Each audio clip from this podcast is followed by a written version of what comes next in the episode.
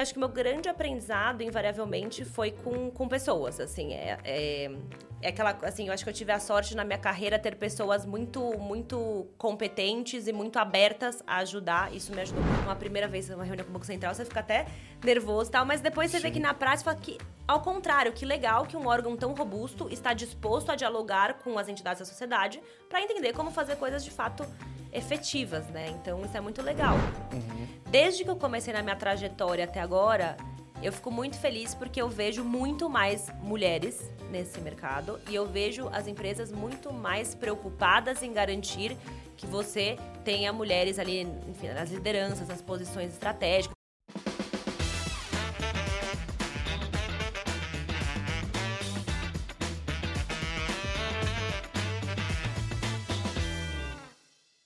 Fala pessoal, bem-vindos aqui mais um episódio do Let's Open Podcast. Sou o Gabriel Pereira, estou aqui semanalmente trazendo para vocês as principais é, pessoas da indústria, vo vozes da indústria que estão contando para gente como é que tem funcionado o mercado, o que está sendo feito, quais tem sido a experiência delas e como é que elas têm enxergado as oportunidades dentro do mercado de Open Finance.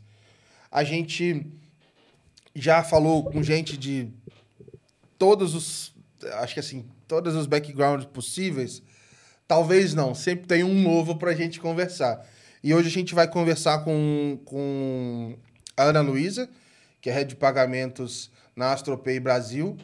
E ela tem uma história com o Finance super interessante de ter participado em diferentes instituições. De um lado, ela consumindo Open Finance, do outro, ela trabalhando para prover serviços de Open Finance. Então, acho que vai ser um papo bem legal para a gente é, aprender com a experiência dela, entender como está funcionando. Então, prazer, a gente já tentou marcar esse papo aqui algumas vezes, então que bom que deu certo. Prazer te receber aqui, Ana. Oi, Gabriel, obrigada pelo convite. É um prazer estar aqui com você hoje. Boa. A gente, antes de entrar no detalhe de Open Finance, é, bom, queria saber um pouco mais quem que é a Ana, fora do trabalho, de onde é que você é, enfim, é, antes de você vir parar nesse mundo aqui do mercado financeiro. Tá bom, legal, vamos começar. É, eu sou Ana Luísa, tenho 32 anos, eu sou daqui de São Paulo. Eu cursei administração na FGV. Eu demorei um pouco para chegar nesse mercado, porque logo que eu me formei, eu achei que eu queria trabalhar com marketing. Uhum. Trabalhei em consultoria de branding, etc. E aí eu não, não, não tava ali me encontrando. E aí um dia eu falo que foi assim, numa última tentativa, antes de eu voltar pro cursinho e tentar outra faculdade, eu falei, eu vou pro Stone. Que era uma época que a Stone era aquele boom, né, de, de mercado de novos entrantes na adquirência, depois que o Banco Central desverticalizou o mercado, interoperabilidade. E cheguei no Stone e eu falo que foi a, talvez a decisão um pouco impulsiva, mas mais acertada da minha carreira, porque eu entrei nesse mercado de pagamentos, serviços financeiros, fintechs, que eu, que eu gosto muito de trabalhar hoje. Então, é, contando acho que um pouco aí dessa minha, dessa minha trajetória, é, eu tenho trabalhado nos últimos oito anos nessa área. É, eu sempre trabalhei em áreas mais voltadas para negócios barra produtos, em fintechs, pagamentos, banking, etc. E eu já passei, como você comentou, por diferentes perfis de, de empresas e produtos. Então, eu trabalhei, como eu comentei no Stone, com essa parte de adquirência, mundo de cartões, e foi um momento muito interessante, porque de fato eram quando estavam se consolidando essas novas empresas em um mercado que era muito tradicional. É, depois eu fui para o Mercado Pago, onde eu trabalhei parte com adquirência e parte com um dos projetos que eu falo que eu mais gostei de trabalhar, que foi o Pix. É, então, a gente começou a trabalhar com o Pix é, num momento em que o Pix ainda estava sendo desenhado pelo Banco Central. Então, eu participei tanto dessa construção com o Banco Central, quanto lá dentro eu implementei do zero, de ponta a ponta. É uma coisa completamente nova. E eu até falo que, para quem trabalha com pagamentos, você ter a chance de poder construir uma nova infraestrutura de pagamentos é uma coisa assim, é quase que uhum. é, uma vez na vida, né? E, e, eu tinha essa oportunidade. É, comecei a trabalhar com Open Banking também, que era Open Banking na época, não era Open Finance ainda, no Mercado Pago. Depois também trabalhei com Open Finance na Belvo, que eu estava liderando essa estratégia de produto de Open Finance para Brasil. E aí hoje é, eu voltei aqui para a parte só de pagamentos, mas eu falo que foi interessante, porque eu vi um pouco de cartão, um pouco de Pix, um pouco de Open Finance, vi toda a evolução e agora eu tenho que fazer tudo isso andar junto dentro da AstroPay com todos os meios de pagamentos que, que existem, vamos dizer assim. Legal, legal.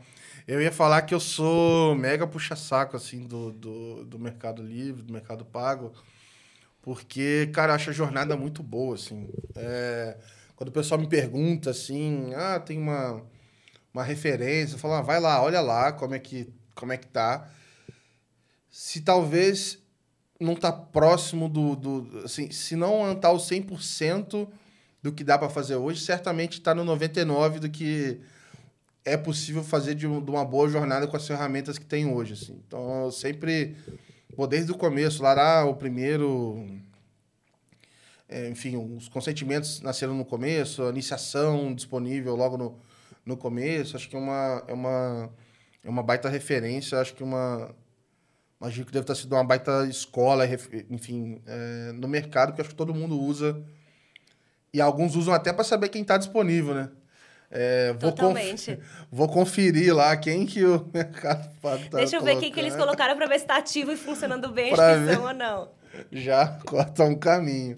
É, mas assim, vamos entrar assim nesse, nesse começo, falar da época de, de Stone, né?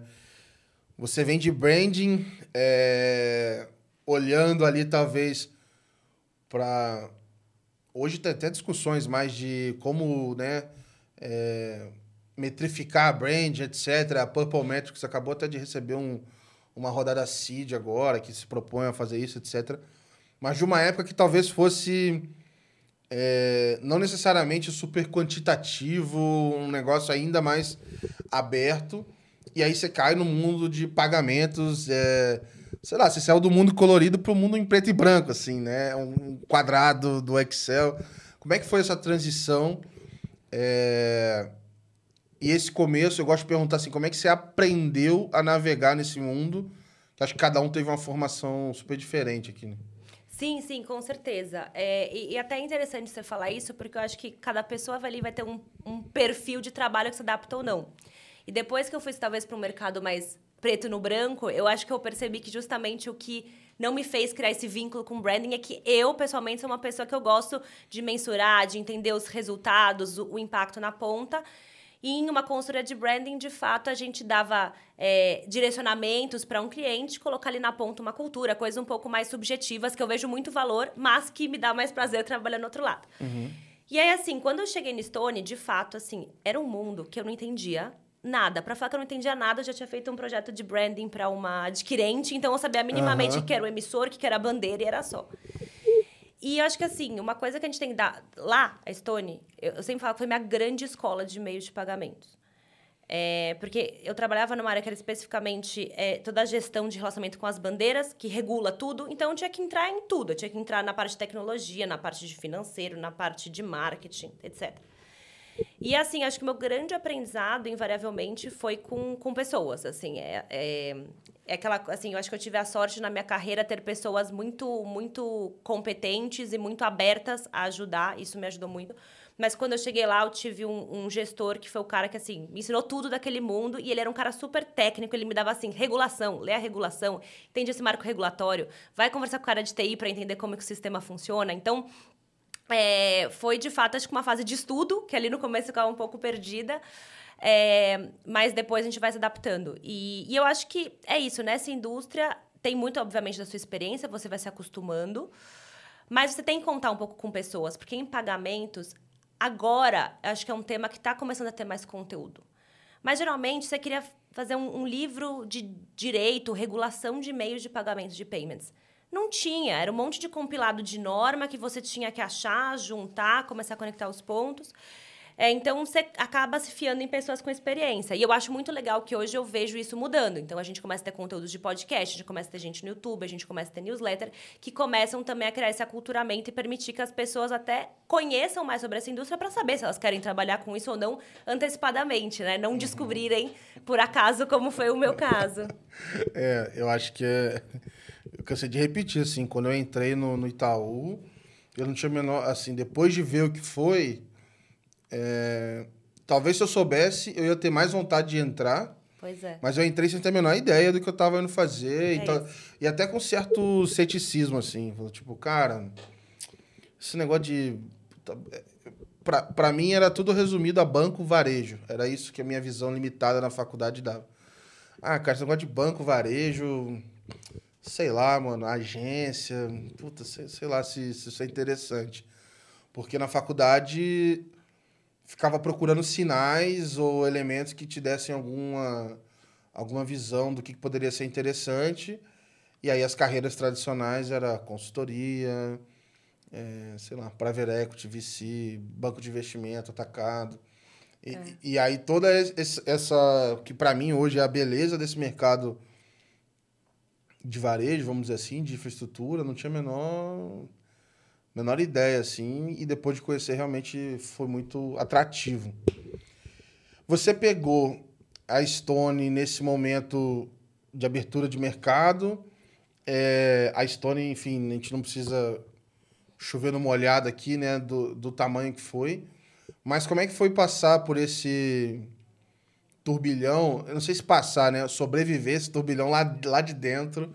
É, enfim, ir se desenvolvendo lá, pegando mais. Acho que.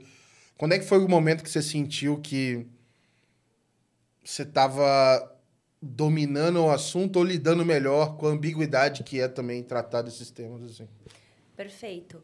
É, eu acho que tem uma coisa que foi boa para mim, que a Stone, ela é uma empresa que ela tem uma cultura muito do vai lá e faz, assim, é, acho que a forma de aprendizagem é te jogar um pouco nas coisas para você aprender.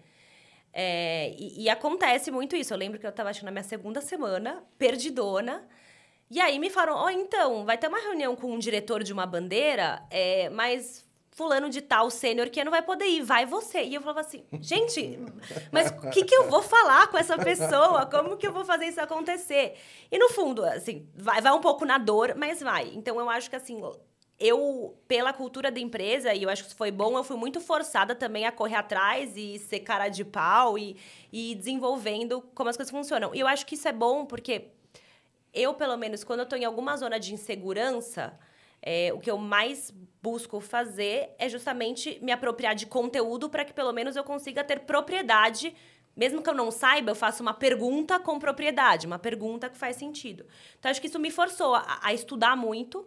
E eu acho que esse turning point, a gente está sempre aprendendo, a gente nunca sabe o suficiente, mas Sim. acho que o momento que eu senti que isso funcionava bem era isso. Quando, mesmo com pouco tempo é, de, de, enfim, neste mercado, eu ia eventualmente a reuniões com pessoas mais sêniores, etc. E via que eu conseguia ali entrar e fazer perguntas pertinentes e trazer questionamentos. É, e é bom, né? Você fica até bem empoderada. Você fala assim, pô, bacana, tô, tô fluindo bem, tô, assim, tô, tô, nova, mas não tô viajando aqui no Sim. assunto. Então, acho que foi um pouco disso. E, e é legal é, também, acho que mesmo em outras experiências, às vezes, quando você vai para outras empresas, quando você percebe também que às vezes tem um nível de profundidade que seja regulatória, de sistema que você entra que não tem tanto domínio, você olha e fala, pô, legal, eu tive uma, uma base importante aqui desse assunto que me criou um diferencial.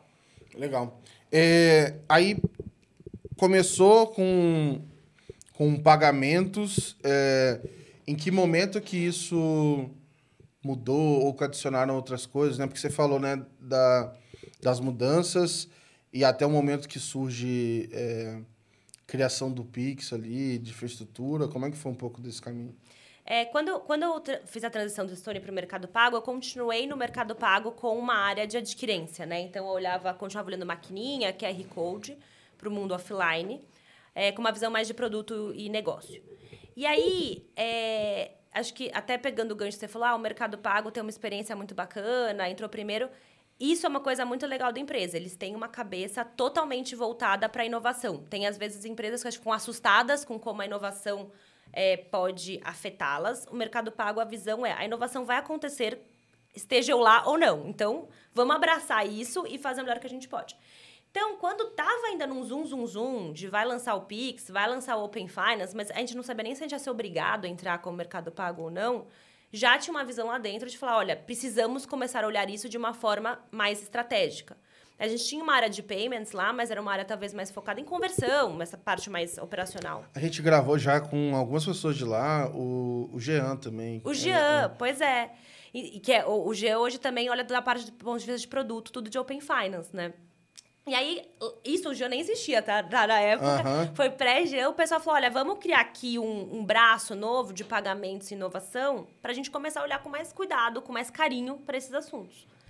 E aí foi onde eu, eu fiz a transição. Eu sempre tive esse, muito esse perfil de lá ir lá fazer as coisas, botar a mão na massa, falar assim: ah, vamos botar o Sabino aí pra fazer esse assunto que tá, tá parado no chão. E aí a gente começou, de fato, a trabalhar é, com Pix e com.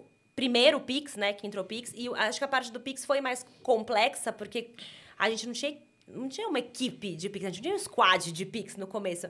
Então eram, sei lá, 11 squads diferentes trabalhando e a gente fazendo tudo acontecer. E aí acho interessante que é aquela evolução e aprendizados. Quando foi entrar o Open Finance, o pessoal do mercado pago falou: ah, já tivemos um processo regulatório que teve um impacto muito grande, que foi Pix. Então, vamos lá e vamos entrar mais robusto ainda no Open Finance. Então, aí chegou o Jean, começaram a falar, vamos ter um produto específico, um cara de tech específico pra gente entrar com tudo nesse mercado. Então, e eu fui meio que nessa... Acho que nessa onda, sabe? Começou o assunto, eu tava lá, cheguei ne- nesse momento e, e comecei a pegar esses projetos. E, e eu adoro esses produtos de inovação regulatória, eu acho super legal, porque é isso, você vai trabalhar. Tudo bem, você já mexendo numa empresa, você tá mexendo numa esfera que meio que vai mudar a forma com que as pessoas se comportam ou consomem alguma coisa. Isso é, é muito legal, né? E como é que foi é, no processo de. Não sei como é que. Se nesse momento você já era. é, já trabalhava com gestão, mais como especialista. é, em que momento que isso também se apresenta assim na sua carreira? De beleza, eu estou conseguindo dominar o assunto, independente de, obviamente, né? Quando a gente fala dominar, a gente está deixando claro que conhecer uma parte e estar apto a aprender o, o que mais precisa ser aprendido para executar aquilo ali, mas é, em que momento que começa a entrar também outras pessoas e, e tudo mais? É, eu, assim, as minhas primeiras experiências de gestão foram ainda na Stone, então foi legal que foram experiências de níveis de senioridade também foram aumentando, então é, às vezes é muito diferente gerir uma pessoa, talvez a um nível, uma pessoa que seja mais iniciante e que precisa de mais orientação do o que e como fazer. E aí depois é mais complexo ser uma pessoa, talvez um coordenador, alguma coisa que fala, não, essa pessoa já tem que dar uma, uma orientação de carreira. Então acho que eu fui nessa crescente, comecei no Stone, no mercado pago, na parte de pagamentos também cheguei a ter uma equipe. E quando cheguei nessa área nova, inclusive, eu não tinha uma equipe inicialmente. É que até onde eu sei, o mercado paga super enxuto, né? É enxuto, é enxuto. E a gente tem estrutura parte no Brasil, parte na Argentina, então a gente tem que ir se dividindo. E aí tinha, tinha esse desafio também, se fala assim, gente, e era pandemia ainda, acho que a gente estava em casa, não tinha muito o que fazer, sabe? Era pandemia. Então, assim, eu falo, gente, a gente trabalhava por, por dois. Só que também tem essa questão que é uma parte da gestão de alguma forma indireta, que era isso. Nessa época a gente teve que pegar 11 squads diferentes, então eram 11 PMs com um monte de dev embaixo e coordenar. E eu acho que, então, tem um, um desafio interessante de você entender os, os incentivos né, de cada uma dessas áreas, porque não eram áreas que trabalhavam talvez exclusivamente para aquele projeto, elas tinham também outras metas, outros OKRs, e também provar um pouco a relevância de projetos que ainda não existem para essas áreas para manter essas pessoas engajadas, né? Sim. Então teve essa sorte que o Pix deu muito certo, então para o próximo o pessoal tava com super gás, quis contratar a equipe e tal. Então isso foi muito legal. É, mas foi mais ou menos, acho que essa, essa experiência, e aí, enfim, é, eu, eu nunca trabalhei, talvez, com equipes diretas tão grandes, mas eu sempre fiz gestão de equipes indiretas muito Aham. grandes. E eu acho muito legal. Não, isso e essa questão de, de dessa influência, né? Ela é super relevante, ainda mais nesses projetos, porque é o que você falou, assim, não, não se faz sozinho, né? É, você tem que estar envolvendo muitas áreas e tudo mais. Então, quando você fala ali de, é, de uma organização das iniciativas de Open num, num- numa grande instituição, cara, isso envolve o banco todo, a instituição toda. Então, é um papel super relevante. Eu acho que os projetos com esse tipo de demanda, acho que só vão aumentar daqui para frente, assim. Acho que é, as instituições estão meio que aprendendo a trabalhar de novos formatos e acho que isso tá, foi um ganho positivo de ter aquela pressão de entregar o Pix e depois do agora com o Open Finance e tal. Acho Totalmente. que teve muito aprendizado assim no do dia a dia. Né? Totalmente, assim, e até acho interessante que acho que a, a, forma com que a maior parte das empresas que eu converso trabalham com Open Finance, elas têm sempre uma equipe que a gente chama de uma equipe core, que de fato é a equipe que vai estar ali no ecossistema, com o Banco Central, vai estar construindo toda a plataforma, e tem as equipes que se chamam de casos de uso, que são as pessoas que vão começar a olhar para as diferentes verticais de negócio que você tem numa empresa para ver como você dá aplicabilidade àquilo. E, e, tem, e tem desafios, porque essa, é, quem olha, talvez, para esse tipo de projeto tem que ser uma pessoa, de alguma forma, muito generalista, porque vamos pegar o exemplo de Open Banking, Open Finance. Ah, você tem que saber dialogar com a equipe de crédito para ver o valor que aquilo vai trazer para uma equipe que está fazendo um score. Mas, eventualmente, você também pode ter que falar com uma equipe de compliance, porque aquilo também pode trazer um super valor para a KYC ou para a equipe de produto que vai estar tá construindo um PFM. Então, é, é, é, o que você falou. Talvez seja um modelo de trabalho cross, que é um pouco diferente das estruturas que a gente está acostumado de, de, de, produto, né? Uhum. Então, eu concordo com você que esses... Que, sei lá, vamos falar agora de CBDC, que estão se falando agora. É, é o mesmo, o mesmo cenário, né? Sim. E aí, que, em que momento, né? Onde é que você estava quando você ouviu a primeira vez falar de Open Banking? Nossa, é, é uma boa, é uma e ótima que que pergunta. Você, qual que, que a primeira coisa que veio na sua cabeça, assim? Eu acho que a, a primeira vez que eu ouvi falar de Open Banking era provavelmente, que eu me lembro, sabe essas coisas que você fica pegando clipping, coisa de sim, fora, sim. e você de repente vê aquela Open Banking UK, vai mudar o mercado. O PSD2, só que, que merda é essa, né? Você vê um, umas letras. É, assim, eu acho que a primeira vez que eu vi o negócio do Open Banking, minha pergunta foi, meu, não entendi nada. Assim, uhum. sabe? Eu ouvi, eu falei, gente, não entendi nada desse conceito, não tá fazendo o menor sentido para mim. É, e, e aí, acho que eu tive que depois ler algumas vezes para começar a entender. E eu lembro que até antes mesmo de eu estar num projeto de Open Banking, a gente chegou, por algum motivo, eu entrei numa reunião com o pessoal que provê estrutura, que era scraping na época. Eu lembro que eu ouvi aquela reunião e falei assim, gente. Que não, maluquice é que essa? Que maluquice né? é essa? Eu falei, cara, eu sou muito burra, porque eu não entendi nada do que essa galera uhum. tá falando. É, e aí depois, acho que, obviamente, ouve-se muito, né? Quando a gente começa a estudar, a gente fica vendo muita visão de fora, de fora, de fora. Que eu gosto de fazer uma visão um pouco romantizada, né? Porque nas notícias, na mídia, o pessoal só fala a parte boa. É, claro. É, o PR é, não tem jeito, cara. É, vai, vai tudo muito bonito, né? Sim. E, e aí, depois que você vai começando a entender na prática, e eu acho que é muito legal, porque depois que você começa a entender na prática, sua cabeça faz assim, né? Você olha e fala, nossa, se a gente implementar isso direito, dá para fazer muita coisa. Muda um pouco a dinâmica do jogo. Assim, tem até uma frase que eu ouvi uma vez que eu gostei, que fala assim, ah, é, o open banking no mundo de finanças é tipo a internet no mundo de tecnologia, assim. Uhum. Muda completamente como você pode ver as coisas. Isso é muito legal. Eu, eu achava que nunca ia chegar no Brasil, assim. Falava, isso é muito, muito complexo e, e beleza. Aí vem o Banco Central, não, vai ter. Então, é... foi meio... Foi meio surpreendente, assim. Eu achava que quando eu entendia como iniciativa que, tinha, que teria que vir é, de um órgão público, tipo assim, eu falei, nossa, não sei se isso vai, vai acontecer. E, obviamente, eu não tinha a menor visão do que, que como o Bacen estava fazendo as coisas. Então, eu tinha uma impressão de que lei, é, é, normas, normativas, leis, etc., são coisas que vão levar anos para sair e nunca vão sair eles não vão, ficar mudando isso de uma hora para outra, isso demora muito. Mas agora, olhando a velocidade com que se entra coisas novas, é, é, é, é impressionante, assim. Acho que muita gente não tem a menor ideia de que como é que o, o nosso mercado é super referência, assim, no mundo. Não, a gente tem que tirar o chapéu para o Banco Central, porque, assim, eu sou fãzona, assim, o Banco Central acho que tem essa agenda de inovação e, e cumpre de uma forma muito profissional, muito eficiente e com muito diálogo. Isso que eu sempre achei legal é, é assim, é o Banco Central, né? Você fala, pô, até quando você faz uma primeira vez uma reunião com o Banco Central, você fica até nervoso e tal, mas depois você Sim. vê que na prática fala que ao contrário, que legal que um órgão tão robusto está disposto a dialogar com as entidades da sociedade para entender como fazer coisas de fato efetivas, né? Então, isso é muito legal.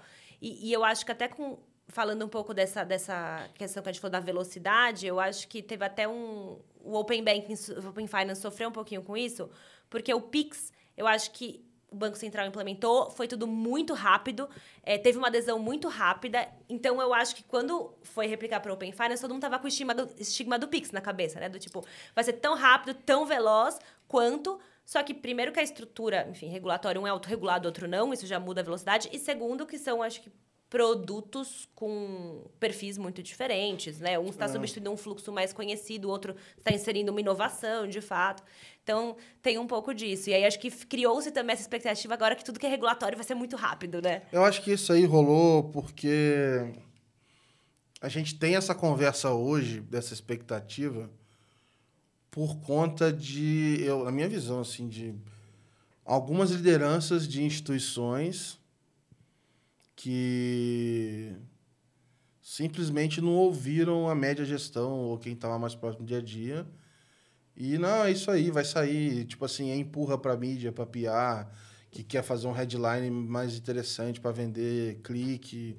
É, o diretor que promete pro outro diretor que não vai entregar porque nossa área é foda e e aí, tipo assim, acho que qualquer um que olhasse pro escopo ali no dia a dia, sabia. A gente meio que tá assim, tava um olhando pro outro falando, cara.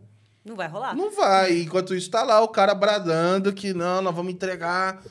E aí, tal, eu, eu lembro, cara, tal dia vai chegar os dados, vai abrir, vai abrir a porteira tal dia.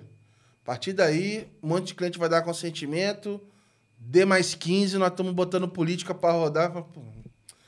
Eu, na minha mera posição aqui de coordenador, falo, cara, isso aqui é brincadeira. É, é... Você tenta, obviamente, dar opinião lá, mas você fala, ah, deixa quieto, depois uh, o tempo vai mostrar.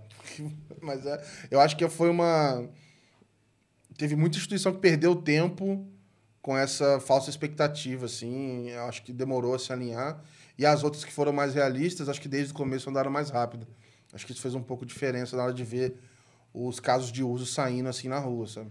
Concordo. Não, e acho que esse, a, a, esse alinhamento de, de incentivos entre executivo, equipe, não importa se é para esse projeto ou não, é sempre algo complexo, porque não necessariamente quem está fazendo a meta lá em cima está tá conhecendo a ponta, né? É, mas, mas eu concordo, acho que algumas empresas conseguiram ter essa visão um pouco. E para os dois lados, né? Tem gente que demorou muito, acho que também para se engajar. Até e... agora tem gente demorando. É, e aí a onda tá passando. Ouvi o C6, todo episódio eu reclamo do C6 porque eles não entraram. É. O Inter também não entrou, vou ficar dando o nome, todo episódio eu vou falar. Vamos aqui, vamos fazer um exposed aqui é, de todo, todo episódio. Ó, e, e, os clientes pedem, viu? Ó, é. Os clientes pedem, pedem muito. Não, eu saí, eu, eu tô tirando meu cartão do C6, já falei isso, todo episódio eu reclamo. É, eu postei esses dias lá o, o novo Dash lá. A pessoa, ah, não, por que, que não, não tô achando o Inter? Fala, deixa eu te explicar por quê. Liga lá para eles, liga é, lá para eles, eles, e pede para eles entrarem. Aí tem a área do Open Finance e tal, mas não, não tá. Enfim, vai chegar, vai chegar a hora. Mas é gente com dinheiro para participar também, não é tipo assim, o, o Banco Nacional de Volta Redonda que não tem dinheiro hum. para entrar no Open Finance. É, tem todas as questões de evolução, obviamente não é barato estar tá lá, mas é, os clientes estão sendo privados, assim. E tem um específico, o C6, que não funciona nem com scrap, então você não consegue se conectar em lugar nenhum. Dados blindados. É, e eu vou ficar reclamando aqui até vocês colocarem. Mas você sabe que uma coisa que você falou que eu acho que é bem interessante, porque, enfim, o período que eu tava na Belvo, eu, eu mudei, né? Porque lá no Mercado Pago, é, eu era olhando para como a gente implementava na empresa. Quando eu fui pra Belvo, eu mudei minha perspectiva e comecei a falar como as empresas estão consumindo esse produto, né? Porque a Belvo oferece o da infra de conexão. É, e aí é curioso, porque eu acho que justamente esse desalinhamento de algumas empresas que falam assim: ah, amanhã a gente vai virar a chave, vamos estar tá com um score de crédito maravilhoso inibiu algumas empresas também de entrarem nesse processo de adoção. Então, às vezes, falando com clientes que ainda não estavam no Open Finance, eles falavam: olha, mas eu vi que na empresa X ou no banco Y não deu certo, é, eles ainda não estão rodando. E aí o pessoal ficava com medo de fazer um investimento nesse projeto, talvez por conta desse desalinhamento. Então, assim, não é que. Ah, foi prometido que o projeto ia, ia ter um milhão de conexões no primeiro Sim. mês e não rolou. É isso, como que isso foi comunicado eventualmente, né? É, quando vê, vai ser tarde demais. E, e tá muito claro, assim, porque começou com é, campanhas com ex-BBBs, guerra ali para pré-consentimento. Cara, isso é absurdo. A gente fez isso, gente. É, tipo, é, como ecossistema, a gente falhou. A gente teve correr, tipo. Cara, é tipo a corrida das chaves do Pix, né? Pré-consentimento tipo, das chaves do Pix também. Teve do, da chave do. Então, mas acho que foi isso. Veio da, da é. história da chave. Mas a chave, de alguma maneira, poderia dizer que faz algum sentido, porque é, a jornada ia funcionar. Agora, o pré-consentimento ele não valia nada, nada, nada. Tem gente que foi pra Globo pra falar disso, cara. Sim. Estão rasgando dinheiro, gente, estão fazendo layoff e, e gastam dinheiro com essas coisas. Enfim, é, é, é, é, maluquice. A gente passou por esse momento também. É, é, é que eu curioso. acho que é isso. Ninguém tá tão acostumado a fazer projeto regulatório. Aí eu olhava assim, ah, Pix foi um projeto regulatório. Foi assim. Então agora vamos replicar para o Open Finance. Eu acho que rolou muito isso nas empresas. E é meio né? que pra, eu acho que, assim, faz parte, porque rola uma questão de imagem ali, mas é um, é um jogo do tipo, olha é, alguém quer ser mais ousado, não, a gente tem que sair na frente. E aí bota. Aí, não, mas o outro banco fez, eu também tenho que fazer. Então vamos fazer alguma coisa. E aí começa uma pressão interna.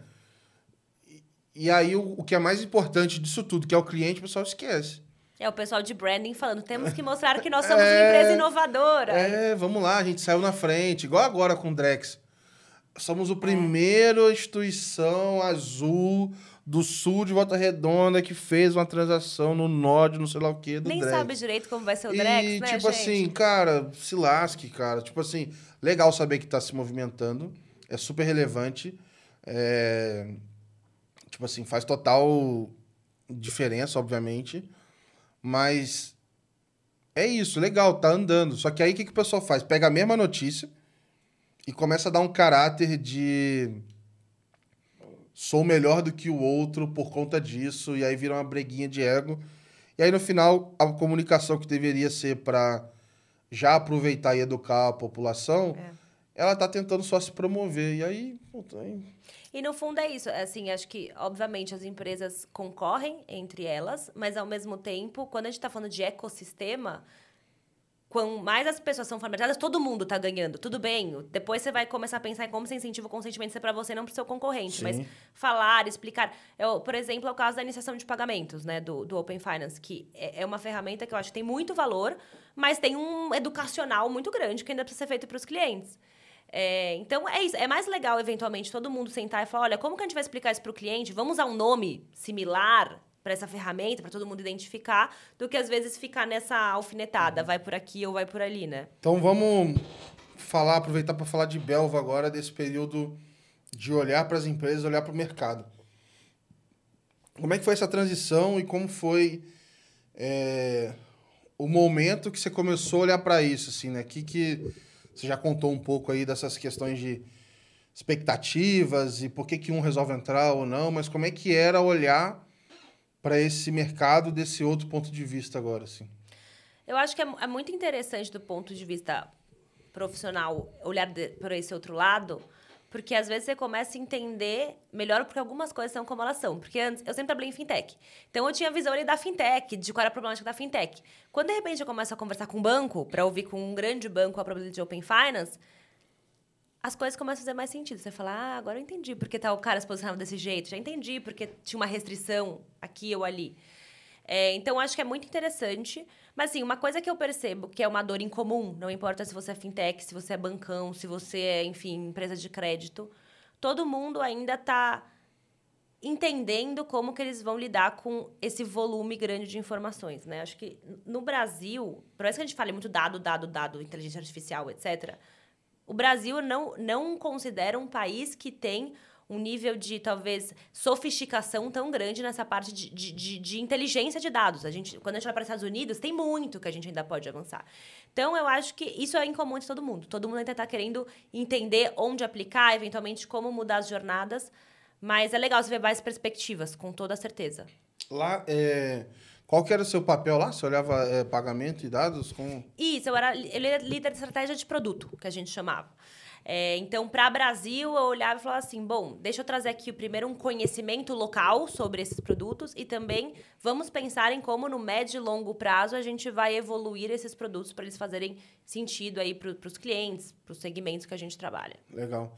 E como é que era lidar com o produto que também ele tinha em outros países e eventualmente pode ter uma lógica parecida, mas uma aplicação diferente? Como é que era também é, olhar para esse aspecto internacional assim do negócio? É, perfeito. Eu, eu até eu era focada na estratégia do Brasil, mas eu... eu Tinha algum, algum alinhamento, é, por exemplo, sei lá, se tiver totalmente diferente do... É assim, o que eu acho legal, vou falar. Eu sempre ficava muito orgulhosa quando eu olhava contra os países, porque eu falava assim, cara, é muito legal, a regulação do Brasil está muito avançada, os produtos uhum. do Brasil estão muito avançados. Então, assim, é, essa eu acho que é uma parte muito legal. Mas também é muito interessante ver como que a gente constrói esses produtos juntos. Então, assim, eu fiz reuniões com o Banco Central da Colômbia, porque eles queriam pegar a experiência do Brasil para aplicar lá. O que também se fala, pô, olha que, olha que legal, a gente está virando referência, né, Sim. como país. Então, isso é muito interessante. E, e eu acho que, do ponto de vista de, de, de cliente, era legal ter esse ecossistema completo, porque Muitas vezes uma empresa global queria entrar, ela queria colocar uma política que pudesse rolar o para vários países, não só para o Brasil. Então, assim, já otimiza um pouco, né? Já vou aqui fazer um desenvolvimento já fácil para todo mundo. E aí, quando você tinha os produtos similares, é, você, você consegue rolar melhor. E até níveis contrários de inspiração. Então, às vezes, tinham produtos fora do país que acessavam uma base de dados, vamos dizer, similar ao que a gente tem hoje, que seria a nossa carteira do trabalho, né? enfim, carteira social. E aí você olha aquele produto e fala, nossa, como que eu eventualmente consigo trazer esse produto que está consolidado ali para o Brasil? E aí você começa a quebrar a sua cabeça. Então, acho que é uma troca bem interessante. E aí, como uma pessoa de produto, é...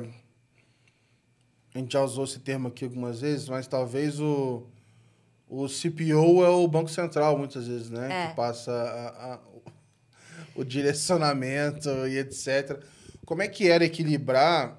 É demanda de cliente com o que vem é, do regulador, ao mesmo tempo entender que você tem um desenvolvimento, por um lado, que você está se preparando para algo que vai vir ainda numa regulação, enfim, que vai vir algo novo, mas ao mesmo tempo tem que atender no curto prazo os clientes aqui que, enfim, como é que era equilibrar esses pratinhos? Que tipo de desafio assim que você encontrou? Essa é uma excelente pergunta e até, enfim, acho que isso é um assunto interessante do Banco Central ser o CPO, né? Eu sei que no meio jurídico tem bastante discussão a respeito disso.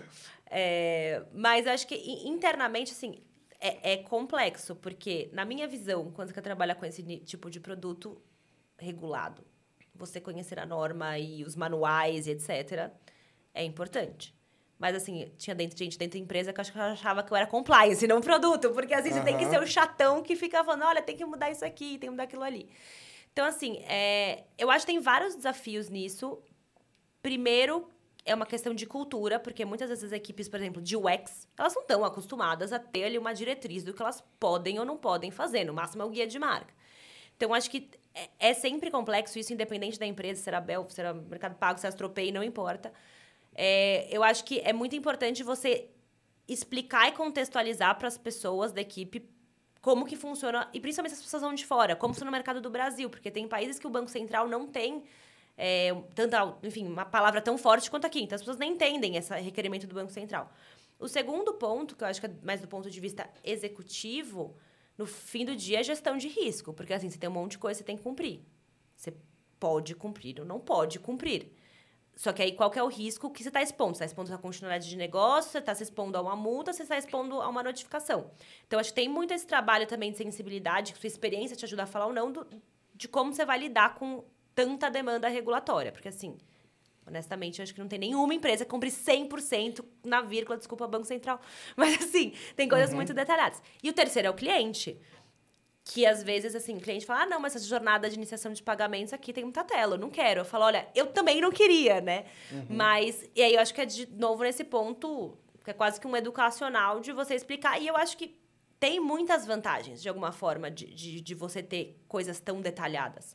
E eu acho que também nosso papel como produto é, como a gente vende essa ideia. Porque você pode vender falando, ah, o Banco Central é chato e está regulando, você pode falar, não, ele está construindo aqui uma coisa robusta, ele está construindo uma marca sólida como o Pix que vai garantir adesão para o usuário final. Então, é, em muito lugar onde não teve isso, é, deu problema, né? Exato. Já a instrução não era clara, cada um fez de um jeito e... O próprio Open Finance na Europa, né? Antes, enfim, antes de, de enfim, ter uma regulação um pouco mais, é, como você falou, padronizada, não, não pegava, era sistema de rede, né? Você não tinha gente uhum. conectando na rede, estava cada um fazendo de um jeito. Então, no Brasil, não tem essa, entendeu? Chegou e falou, ah, a API aqui sim padronizada, que eu, particularmente, acho ótimo, porque todo mundo se integrou e funcionou. Tem melhorias, mas funciona.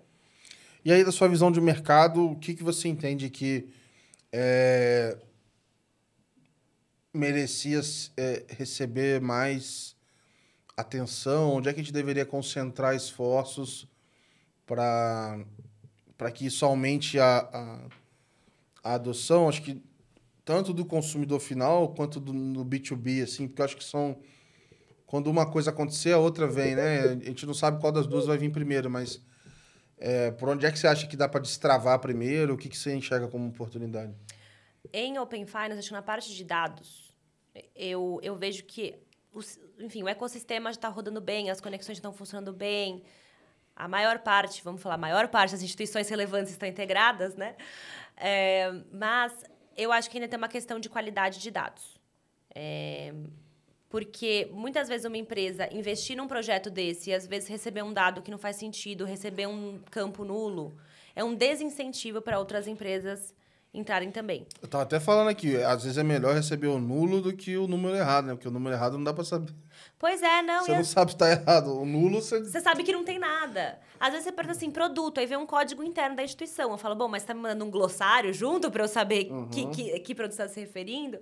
Então, acho que isso é muito importante. Acho que já tem iniciativas, né, que a gente vê é, do Banco Central em relação a isso, mas eu acho que no fundo, o Open Finance é sobre dados. Se as pessoas estão achando que o dado não está valendo a pena, não dá nem para ir para a página 2 de falar de, de casos de uso. E, e, espero que agora, entrando novos produtos, que a gente tem ali investimentos, etc., que tenha essa preocupação desde o início, né? Com a qualidade do dado e talvez com um critério mais objetivo do que é um dado satisfatório ou não, né? E aí, o segundo ponto que eu diria é a parte de, de pagamentos, né? Que é melhorar a jornada e a experiência. Porque eu acho que o produto de iniciação de pagamentos tem muito valor. É um produto muito bacana, né? Você é, consegue fazer no fundo, assim, pagamentos é sobre isso. Quanto mais invisível, transparente, imperceptível esse pagamento, melhor para todo mundo. Para o cliente e, e para o lojista, porque vai ter conversão maior, vai Sim. vender mais, é o que todo mundo quer. É, então, esse produto é o produto que de fato viabiliza isso. Só que, para ter um engajamento do cliente, é isso. Ele precisa ver um benefício perceptível dele mudar uma coisa que o cérebro dele já está acostumado a fazer para outra. É, e, e, então eu acho que investir em maneiras. E aí, enfim, tem jornada de não redirecionamento acontecendo, uma série de coisas, mas invadir, investir em maneiras práticas de fazer essa jornada engajadora é o mais importante, porque aí eu acho que entra no que você falou. Se o cliente gostou muito daquele método de pagamento, e aí, ah, não sei, uma grande empresa colocou, o cliente vai começar a demandar para as outras lojas que ele também quer comprar daquele jeito. E aí Sim. vai entrar um ecossistema positivo. Mas são os dois pontos que eu daria mais atenção hoje em dia. Legal. Me conta mais é, dessa nova desafio que você tomou, nova posição. É, tem pagamentos envolvidos, tem Open Finance também, vai ter. Me conta um pouquinho mais. É, então, a AstroPay é uma empresa que já está há algum tempo é, no Brasil, mas de fato pivotou-se um pouco o modelo de negócios, a estratégia da empresa, e eles estão quase que dando um novo foco em Brasil nos mercados prioritários.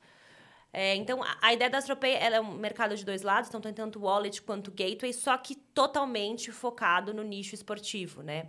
E agora, com toda essa questão de regularização do betting esportivo, etc., abriu-se um, um, mercado enorme para isso. É, então, de novo, agora eu vou sair do lado do B2B e virei de novo o B2B2C, né? Uhum. Então, é mais como a gente aplica o Open Finance na prática. É, e aí, acho que inicialmente a gente conversa bastante sobre esse fluxo de iniciação, né, de pagamentos. É, não sei se todos estão ouvindo, são familiarizados com fluxos de iniciação de pagamentos, mas basicamente você pode fazer um PIX sem necessariamente estar na interface do seu banco, não, né? Não, tem que estar, tá, gente. Está ouvindo é. esse episódio aqui, já, já tá sabendo.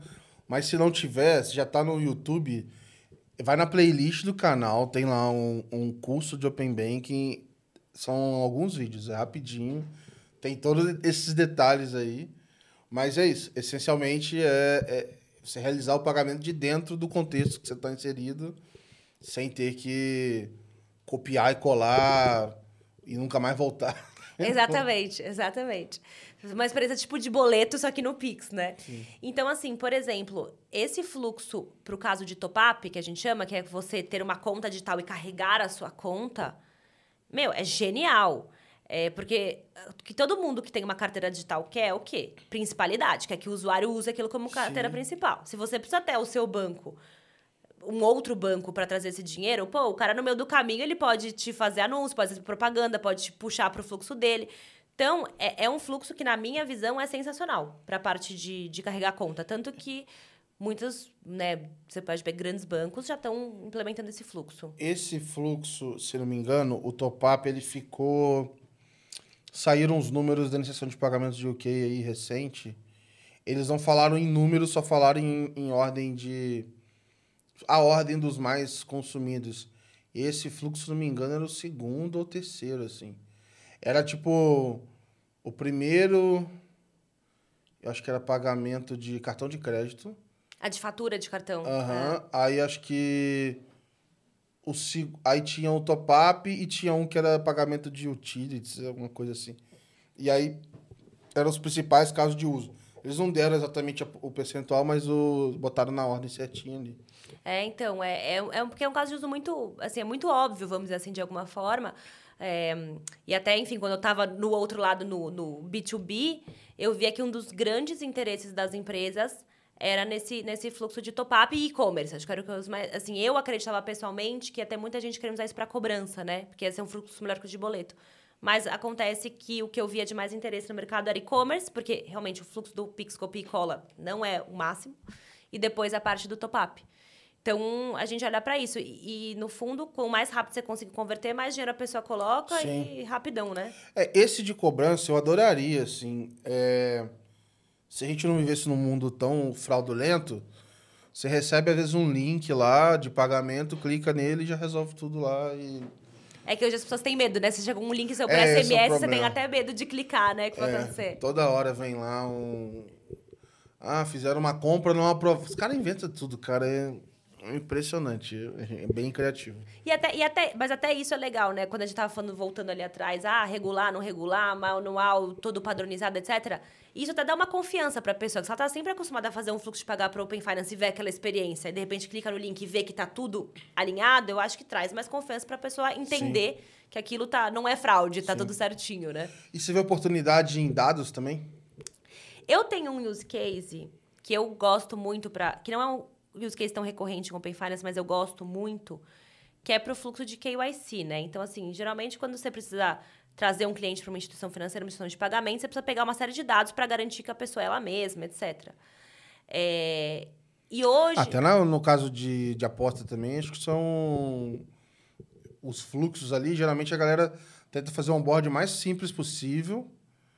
E geralmente na hora de, de, de pagar, tem, tem um pênaltizinho ali que ele tem que acabar de dar os dados, se você faz isso de forma leve, você está diferenciado do mercado. É, exato. E aí, se você faz isso com uma integração do Open Finance, às vezes é até mais seguro, que você consegue mais dado do que ficar consultando em burô, uma série de coisas.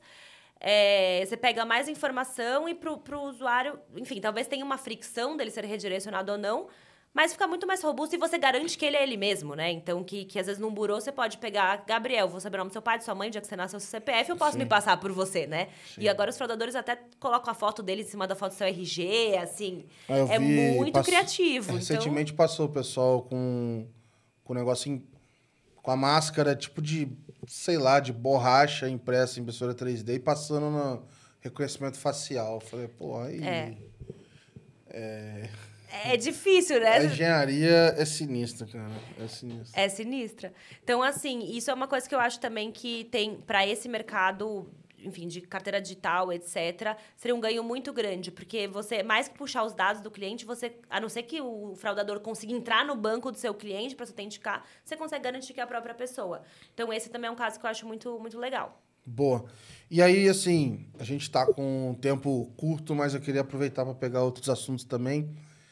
É, vi que recentemente você também estava participando da, da iniciativa da, da Women Leaders em, Fintechs e tudo mais. Queria saber como é que tem sido isso, como é que é, se manifestou também na sua trajetória, como é que foi um pouco desse, nesse aspecto, como é que você tem visto esse mercado, né? Porque, de novo, liderança feminina, se pensar em pagamentos, enfim, não são. É, é menos recorrente do que a gente gostaria e queria ouvir um pouquinho também de você.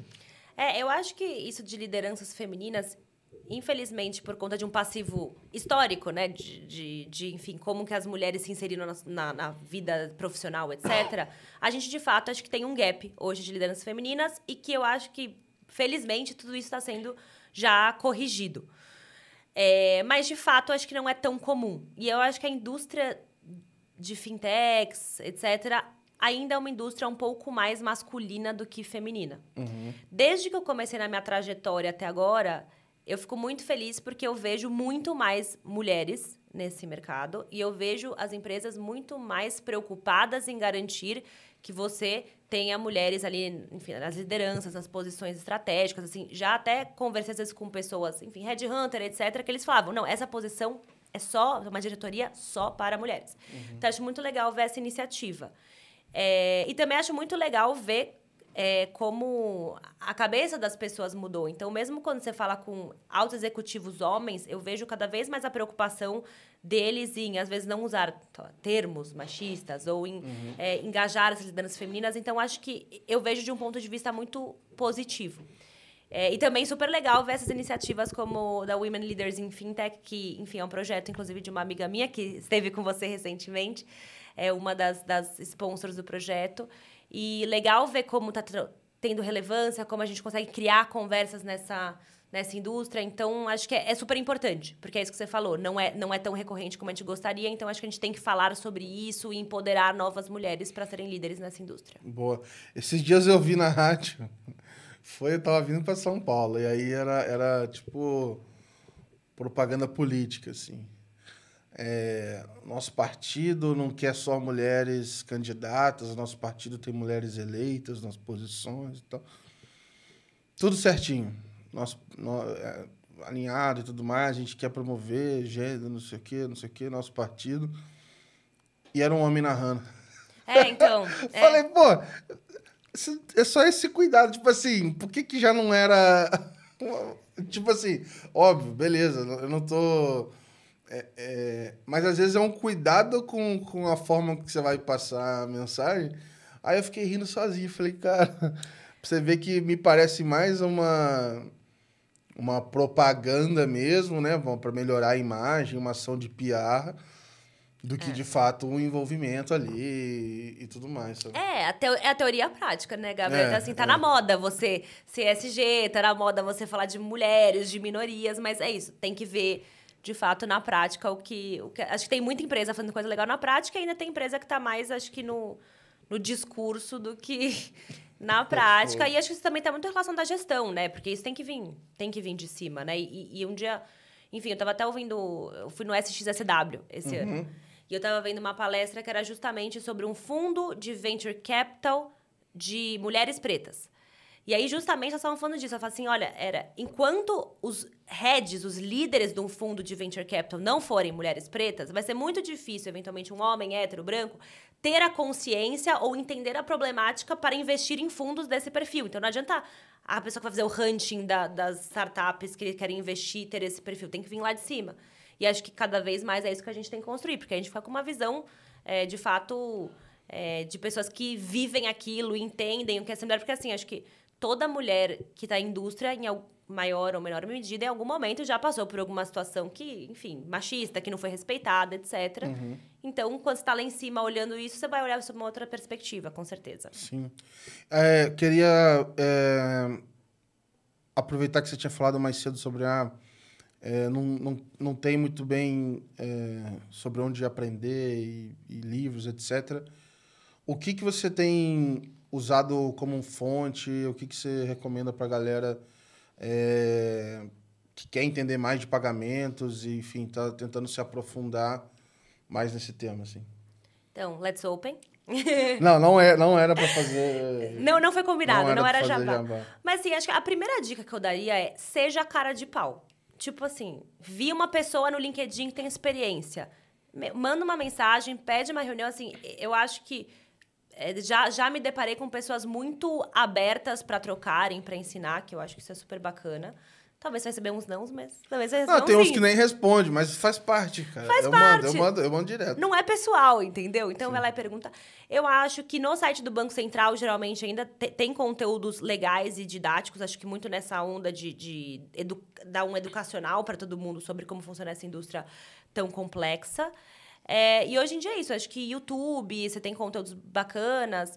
É, a Stone tem uma, um podcast também que eles falam muito da indústria de pagamentos, que eu acho que eles trazem de uma forma super é, didática e, e relevante esse conteúdo.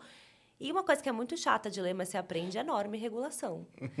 você, você entende muita coisa É, ali. não vai ter jeito, galera. Vamos ter que ler norma. Eu não sou advogada, como eu já falei, mas você vira meio rábula às vezes ali nesse mercado. Eu tenho que sair uma versão. Tipo assim. é, eu lembro que eu tive uma dificuldade muito grande com contabilidade, primeira vez que eu fiz uma matéria. E não Acho aprendi. que a maioria das pessoas tem, não é, Gabriel? Pô, eu não entendia nada que o professor falava e tal. E aí eu me identifiquei com um livro que era tipo assim: Contabilidade para não contadores. Falei, cara, irmão, é agora É que eu que vou eu preciso. aprender. É isso. irmão. Se eu não aprender com esse aqui, eu não aprendo com mais nada. Então daqui a pouco a gente vai ter que ter um Open Finance para quem não é de Open Finance, é, Drex para quem não, É. Pra gente traduzir as coisas que estão sendo faladas. assim. É, porque não é, não é simples, né? Não é, não é. É, Eu tenho uma última pergunta que não tem nada a ver com trabalho e que eu peço para pessoas contarem alguma coisa que te deixou feliz aí nos últimos tempos. E vale qualquer coisa. Já me contaram de instrumento que voltou a tocar, alguém, um parente que foi ver, é, reunião da escola do filho, enfim. é, alguma coisa aí que você possa compartilhar que te deixou feliz aí nos últimos tempos. Olha, uma coisa que a gente estava até conversando aqui antes da gente entrar no ar, é, que me deixou muito feliz nos últimos tempos, foi que eu tive a oportunidade de, de morar um ano fora, né? Eu acho que eu e meu marido, a gente sempre teve esse desejo de morar fora, mas é sempre muito difícil de conciliar, né? Trabalho, agenda, é, parte financeira, etc. E aí a gente teve essa oportunidade por conta do trabalho dele, então eu brinco que eu fui de primeira dama, é, da gente morar um ano em Nova York. E Legal, foi uma experiência muito, muito enriquecedora, muito bacana. Então isso me deixou muito feliz. Eu ainda tô com um gostinho de saudade, Tá que eu a- voltei há pouco, mas foi maravilhoso. Nova York é São Paulo americana, né? É. vai- Olha, assim, eu até Eles falo. copiaram São Paulo e. É, é São Paulo piorada, né, Gabriel? Mas eu tava falando disso ontem com meu marido, inclusive, que mesmo eu morando em São Paulo a vida inteira, que é uma cidade super cosmopolita, quando você chega lá, uma você olha e fala assim, nossa, cara, é que São Paulo tá no chinelo. Eu ainda assim. não fui pra lá. Eu, eu Ai, você tem conhecer. que ir. Você tem que ir. conhecer. E assim, tu- tudo, assim, quando você olha o conceito, você fala assim, tudo, as coisas de fato começam lá. Então, assim, você pega do tipo de restaurante até o tipo de aula de ginástica, umas coisas muito E diferentes depois vira acontecendo. tendência, você vê explodindo. Então. Com certeza, com certeza. É isso aí. Tudo Legal. começa lá. Boa, boa. É, vou deixar o espaço se quiser deixar um recado final para todo mundo. É, jabá, de graça. Fica à vontade aí de mandar o seu recado.